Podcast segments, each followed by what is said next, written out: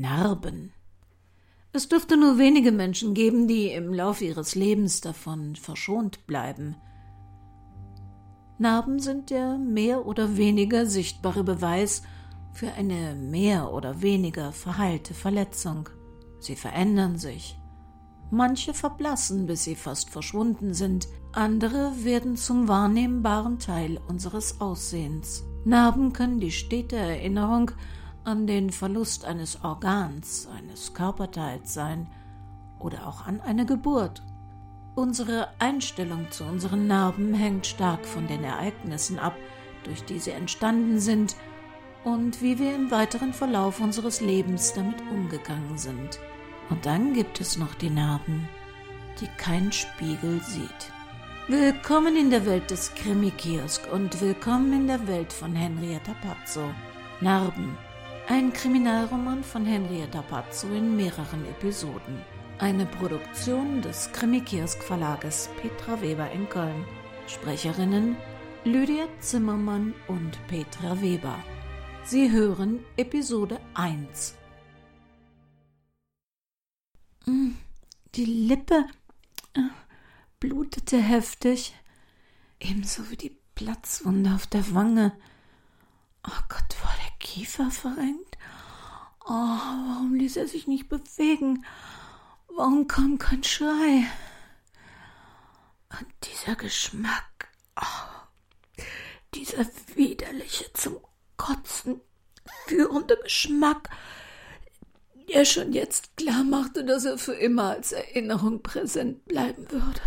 Dass er ein ganzes Leben lang immer dann in Erinnerung kommen würde, wenn das Gehirn ihn am meisten verdrängen wollte.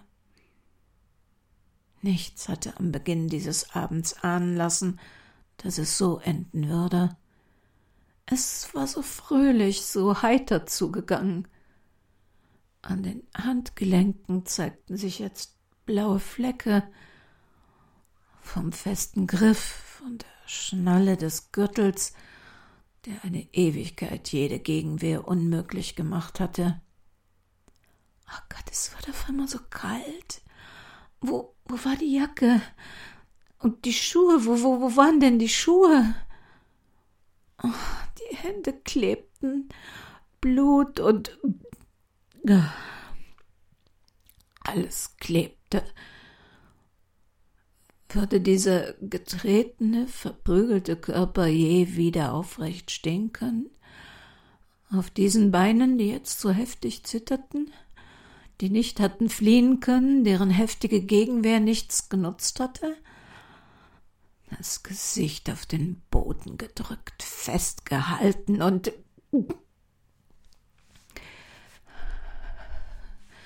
dieses Geräusch, als der Stoff zerriss, als der Klang des Reißverschlusses das Unaufhaltsame ankündigte. Oh, das rechte Auge schwoll zu. Alles verschwamm. Die gesamte rechte Gesichtshälfte schien sich verschoben zu haben. Der letzte Tritt, der, der war überraschend gekommen. Völlig überflüssig. Es war doch schon alles vorbei. Für einen kurzen Moment wurde der Schmerz unerträglich. Dann Nacht. Tiefe, undurchdringliche Nacht. Ah, scheiß Virus. Sorry. Aber der letzte Monat hat kaum unsere Gehälter eingebracht. Wenn Ihnen nicht dieses Haus gehören würde, Frau Klammer, dann wäre das jetzt der Punkt, unsere glorreiche neue Geschäftsidee zu beerdigen. Ja, ich weiß. Aber sagen Sie nicht immer, aufgeben ist keine Option? Sag ich das. Hm. Aber wir sind ja noch nicht mal richtig in Fahrt gekommen. Da kann ja von aufgeben keine Rede sein. Die Leute haben jetzt andere Sorgen und kaum Geld für. Wir sollten uns noch etwas Zeit geben. Naja, was soll passieren? Dass einer anruft und uns einen Riesenauftrag. Äh, Manott? Marlene Amelung. Guten Tag, Frau Manott. Ich hoffe, Ihnen und Frau Klammer geht es gut. Frau Amelung, wie schön mal wieder von Ihnen zu hören. Ja, bei uns sind alle gesund. Toi, toi, toi. Bei Ihnen hoffentlich auch. Nun ja, hier und da hat es schon einen Mitarbeiter erwischt. Aber alles in allem ging es bisher bei uns glimpflich ab. Wir haben jetzt eine hohe Quote Homeoffice-Arbeitsplätze und auf den Baustellen läuft es sogar mit Distanzarbeiten ganz gut. Weshalb ich aber anrufe, wir hätten da einen Auftrag für Sie. Frau Amelung, das ehrt uns ja, dass Sie auf uns zurückkommen wollen nach all der Zeit. Aber ich arbeite nicht mehr anwaltlich und. Äh, das weiß ich doch. Ich traf Frau Klammer kürzlich zufällig im Drogeriemarkt und sie erzählte mir von ihrem neuen Betätigungsfeld. Also, wir hätten da was. Ich wäre normalerweise zu Ihnen gekommen, um das zu besprechen, aber. Ja, im Augenblick vermeiden wir ja auch Kontakte, wenn es möglich ist. Was können wir denn für die Amelung Bau GmbH tun? Für die Bau GmbH weniger. Aber wir haben mehr und mehr in Grundstücke und Immobilien investiert. Die Optimus Viventium konzentriert sich auf hochpreisige Wohnobjekte. Luxus pur für Mieter, die aus unterschiedlichen Gründen nach einer Wohnung mit jedem Komfort suchen.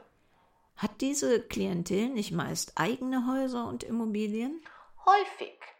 Es gibt allerdings auch einen Bedarf an Zweit-, Dritt- oder Stadtwohnungen in Ergänzung zum eigenen Immobilienbesitz nicht selten zeitlich begrenzt, weil Räumlichkeiten noch nicht bezugsfähig sind, äh, ein Jobangebot zeitlich befristet ist oder um hochkarätigen Mitarbeitern eine Übernachtungsmöglichkeit abseits von Hotels zu bieten.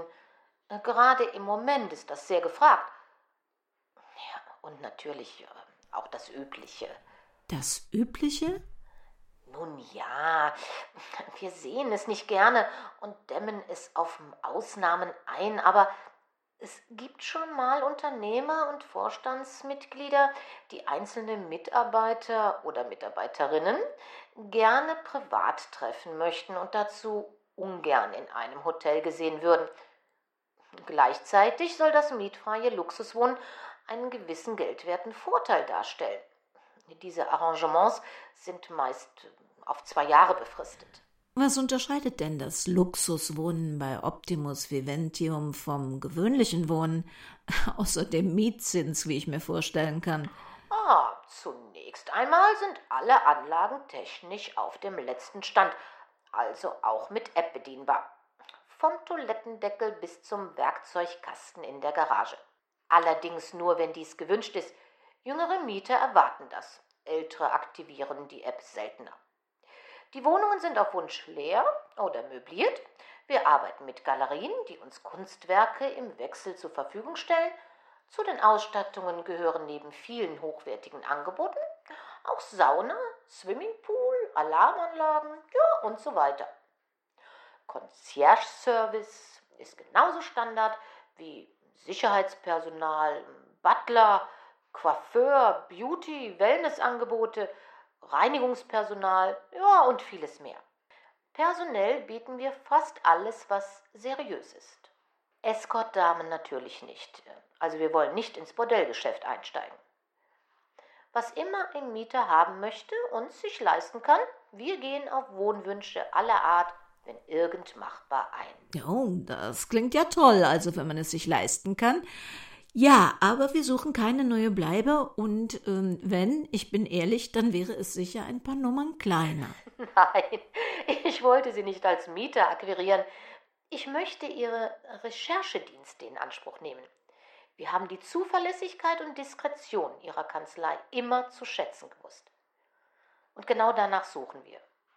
Hin und wieder brauchen wir einen diskreten Hintergrundcheck von neuen Mietern, aber auch von Personal, das wir einstellen. Die Betroffenen sollten davon möglichst nichts mitbekommen. Vieles erschließt sich aus den Gesprächen mit den künftigen Mietern. Man geht gediegen essen und dann zeigt sich ja, wer Manieren hat, wer das Servicepersonal vernünftig behandelt, ja und so weiter. Es geht nicht um moralische Beurteilungen. Wir wollen nur, dass Mieter einer Wohneinheit zusammenpassen. Einen feierfreudigen Junggesellen mit Alkoholproblem möchten wir nicht über einem Erzbischof oder eine Baptistenfamilie platzieren. Also jetzt überspitzt gesagt. Das sind keine hunderte Überprüfungen, mehr Einzelfälle. Falls Sie also zurzeit in Projekten stecken, lässt sich das sicher einschieben. Aber hier und da wüssten wir halt doch gerne mehr über einen bestehenden oder einen künftigen Mieter. Und ähm, warum recherchieren Sie nicht selbst? Falls diese Recherche aufliegt, darf es keine Spur zu uns geben. Sie erhalten ihre Zahlungen von der Amelungbau und stellen uns rechtliche Beratung in Rechnung. Wenn unsere Mieter befürchten, dass wir sie über das übliche Maß hinaus unter die Lupe nehmen, sind unsere Anlagen sehr schnell leer. Ja, dann frage ich mal ganz konkret. Wenn bei unserer Recherche und wo viel Geld ist, ist die Wahrscheinlichkeit hoch, jemand durch kriminelle Aktivitäten auffällt. Was erwarten Sie denn dann von uns? Bei Gefahr in Verzug müssen Sie natürlich umgehend die Polizei rufen. Aber, also um es mal so zu sagen, bei den anderen Sachen, da würden wir gerne zunächst informiert, um das weitere Vorgehen mit Ihnen zu besprechen. Wir werden nichts verheimlichen, was wir nicht mit unserem Gewissen vereinbaren können. Um Gottes Willen, also das sichere ich Ihnen zu. Genau deshalb wollen wir Sie ja beauftragen. Wir wollen einen sicheren Raum für vermögende Mieter. Kriminelle Objekte in der Nachbarschaft sind auch nicht in unserem Sinne. Und natürlich wird der eine oder andere, der einen kreativen Umgang mit Steuergesetzen pflegt, darunter sein. Das will ich nicht verhehlen. Ja, ich werde das mal mit Frau Klammer besprechen. Und wir werden uns die Freiheit nehmen, das von Fall zu Fall zu überprüfen, inwiefern wir einen Auftrag annehmen oder wie wir ihn abwickeln. Tun Sie das. Einen ersten Fall hätte ich da auch. Also, ich habe da so ein komisches Gefühl bei den Mietern.